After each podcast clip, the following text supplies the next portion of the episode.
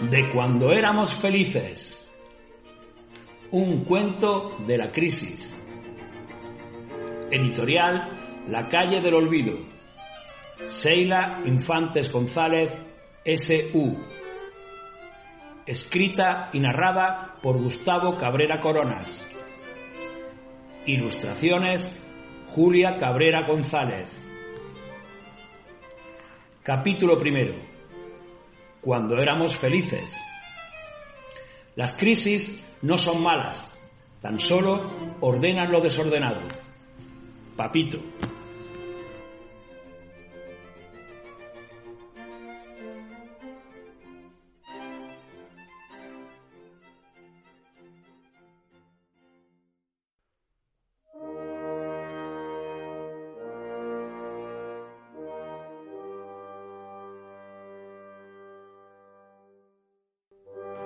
Cuando éramos felices, ni mi hermana Casimira ni yo teníamos que preocuparnos por nada.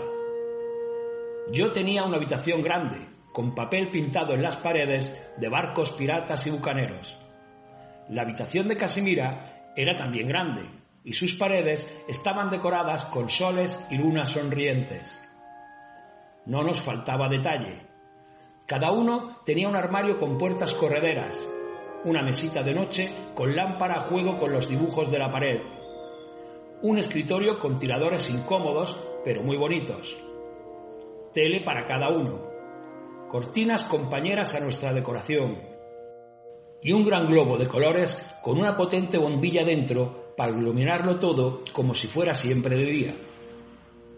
Si hacía frío, mamita nos ponía nuestro pijama calentito de invierno el mío del Capitán Piraña, mi favorito, y el de Casimira de Lady Ratona, su favorita. Si hacía calor, mamita nos vestía con nuestros pijamas fresquitos de verano, el mío de caballitos de mar y el de Casimira de estrellas del océano.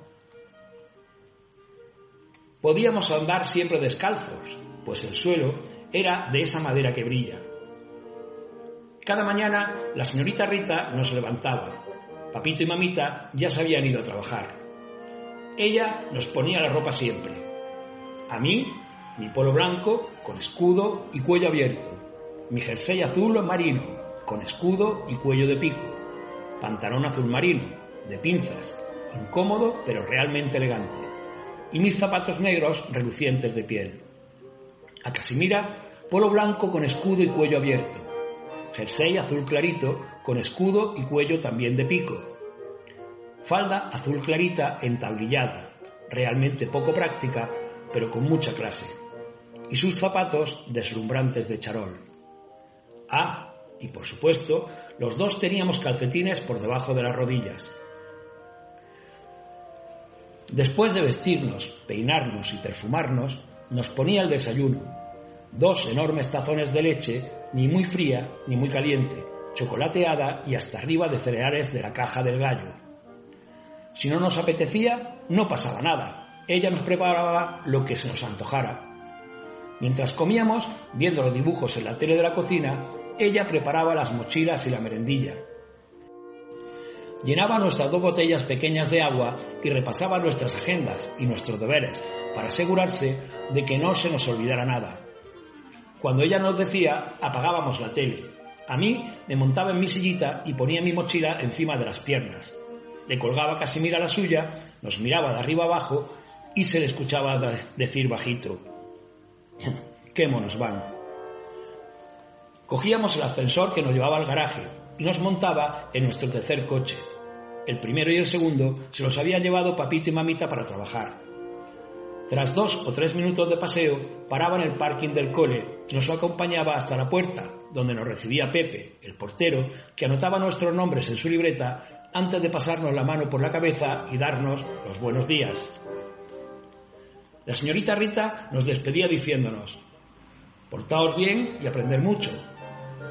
Nos daba un beso en la mejilla y se volvía a casa a prepararnos la comida que habíamos pactado con ella en el trayecto del cole. Después de aprender un montón de cosas en inglés, en alemán y en castellano, de lengua, de matemáticas, sociales, naturales, y yo que sé qué más, y de haber jugado en el recreo, bueno, yo más haber visto jugar los demás, ella estaba de regreso puntual para recogernos. Trayecto de dos minutos a casa, subida en el ascensor y magia, la comida recién hecha en la mesa. Siempre nos gustaba y repetíamos. Luego nos poníamos cómodos y tras un ratito de tele en la cocina y lavarnos los dientes, cada uno a su cuarto para hacer los deberes. Ella, mientras, recogía los platos y los vasos y preparaba otras comidas que ya no eran para nosotros. Cada rato venía a nuestras habitaciones por si teníamos alguna duda o simplemente para ver cómo íbamos. A media tarde, cuando ella se aseguraba de que todo estaba en orden y las obligaciones cumplidas, nos llevaba al salón y nos ponía la tele. Nunca nos peleábamos por el canal que queríamos ver, pues a mí no me gusta la tele, así que siempre elegía Casimira. Nos ponía la merienda, bocata de lo que quisiéramos y zumo de naranja recién exprimido. Entonces miraba el reloj. Eso significa que mamita estaba al caer. En efecto, con el último bocado a medio masticar, nos recogía los vasos del zumo y los platos del bocadillo. Con la palma de la mano amontonaba las miguillas de pan que se habían caído y las echaba en uno de los platos. Se apresuraba a la cocina para limpiarlos y se colgaba el bolso. Miraba el reloj a la vez que sonaba la cerradura de la puerta. Mamita entraba y se cruzaba en el marco de la entrada. La conversación siempre la misma. Señorita, ¿todo bien?